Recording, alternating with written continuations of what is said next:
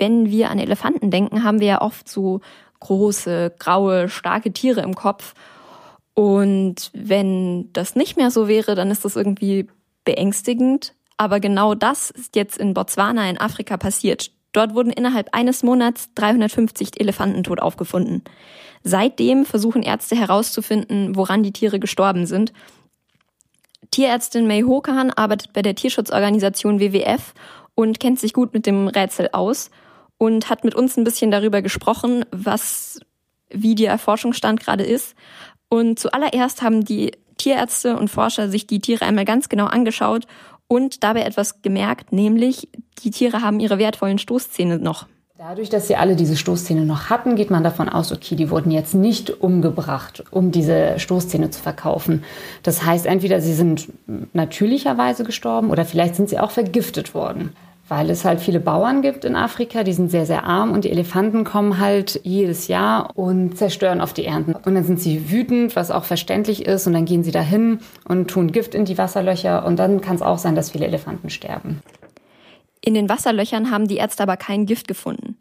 Im Labor haben sie die Elefanten dann auf die üblichen Krankheiten getestet. Also man sagt, der Test war negativ, was ja eigentlich eine gute Nachricht ist. Weil wir haben große Angst, dass da eine Seuche ist. Ein bisschen wie es jetzt halt auf der Welt passiert mit der Corona-Pandemie, dass quasi so eine ähnliche Krankheit bei den Elefanten rumgeht.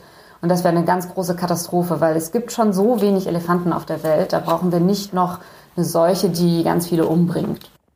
In Botswana leben ein Viertel aller afrikanischen Elefanten. Das sind über 100.000. Das klingt nach viel, aber noch vor 40 Jahren haben in allein in Botswana so viele Elefanten gelebt, wie heute auf dem ganzen Kontinent Afrika leben. Mittlerweile glauben die Forscher, dass die Tiere von Bakterien vergiftet wurden.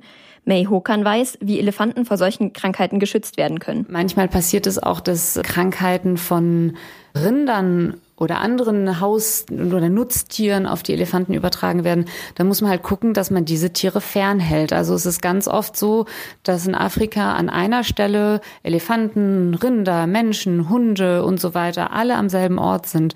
So könnte man das verhindern, indem man da aufpasst, dass jeder seinen Lebensraum für sich behält.